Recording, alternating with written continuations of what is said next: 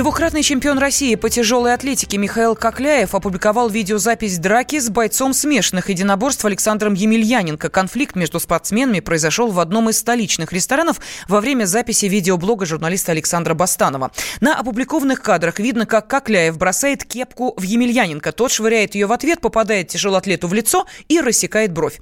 Как нам рассказал Михаил Кокляев, выяснять отношения бойцы теперь будут на ринге. Их бой запланирован на конец ноября. 29 ноября 100% уже билеты половину распродали. Организаторы решили провести интеллектуальную дуэль, интеллектуальную дуэль с Александром. Но в итоге все перешло так, что на личности слишком Александр был чересчур открыт в этом плане, так скажем, не сдержан. А весь час там называя меня тупым, никаким толстым, хинкали, прочее, прочее, и туда лезу, гражданин и прочие вещи. И потом, когда задали вопрос, что обо мне думают, он уже просто обозвал меня толстым качком, ни на что не годным. Ну, я не выдержал, конечно. В последние годы Кокляев занимался силовым экстримом и пауэрлифтингом. С Александром Емельяненко он многократно обменивался негативными сообщениями в социальных сетях.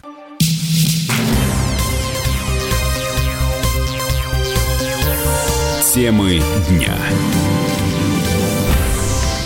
В студии Елена Афонина. В московской школе подростки устроили настоящий бойцовский клуб. Пятиклашек заставляли биться за деньги. Теперь директору грозит уголовное дело. В теме разбиралась наш корреспондент Анастасия Варданян. Сейчас она на прямой связи со студией. Настя, приветствую тебе слово. Это что же за беспредел-то такой? Да, добрый день. Мы, конечно, сегодня были шокированы этой новостью. Ну вот э, по данным следствия, действительно все было устроено как в настоящем бойцовском клубе. А в драках принимали, принимали участие ребята из младших классов. А, как правило, это был четвертый и пятый класс. А вот э, организаторами всего действия были старшеклассники, ребята с седьмого 10 класса, и э, действительно были в том числе и финансовые ставки. Э, деньги получали те, кто поставил на выигрышего бойца, ну и сам боец-победитель вроде бы как тоже э, оставался при деньгах. Ну, надо сказать, что сейчас по данному факту ведет проверку Следственный комитет, а, ну, кроме того, а, руководство школы, которому грозит уголовное дело по статье халатности, а, сразу открестилось а, от этих событий, заявив, что так как все это происходило не на территории школы, а сама школа к этому никакого отношения, собственно говоря, не имеет. Но в действительности ребята дрались а, в сквере, который находится недалеко от школы. Настя, ну, а как об этом дети, стало... Кстати, не пострадали. Как об этом стало а, известно? Стало известно довольно традиционным среди молодежи способом. Ребята снимали это все на видео и э, увидели родители и, естественно, как бы, ну, отреагировали. Обратились куда следует. А битвы были добровольными или принудительными?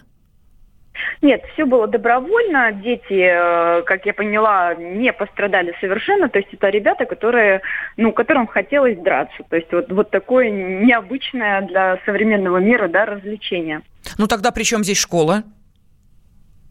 А, ну, есть информация, что все-таки э, довольно давно эта вся система существовала, и не могли учителя об этом не знать, ну и не пресекли, как минимум. Скажи, пожалуйста, а как родители отреагировали на э, известие о том, что их дети принимали участие в подобных забавах сомнительных?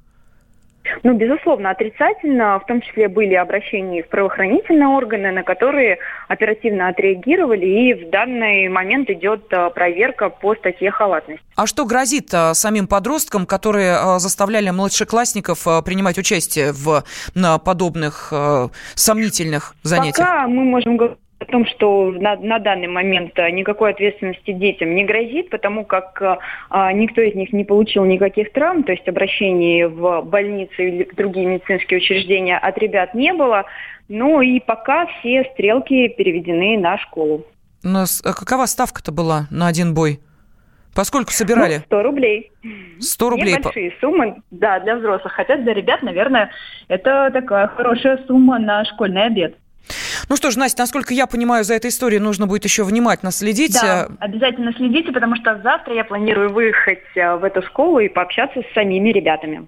Спасибо. На прямой связи со студией была корреспондент «Комсомольской правды» Анастасия Варданян. А, а можно денег на... Конечно. Мы не спросим, для чего вам деньги. Мы просто можем их вам дать. Всего за 45 минут под залог ПТС на собственное авто. Я не могу без машины. А машина останется у вас. Пользуйтесь. Хорошо. А то кредиты задушили. Мы можем помочь. Рефинансирование на выгодных условиях. Получите деньги и вздохните свободно. Звоните 135 30 70. Код города 495. Повторяю. 135 30 70. Предложение не является публичной офертой. ООО «МКК Залогатор».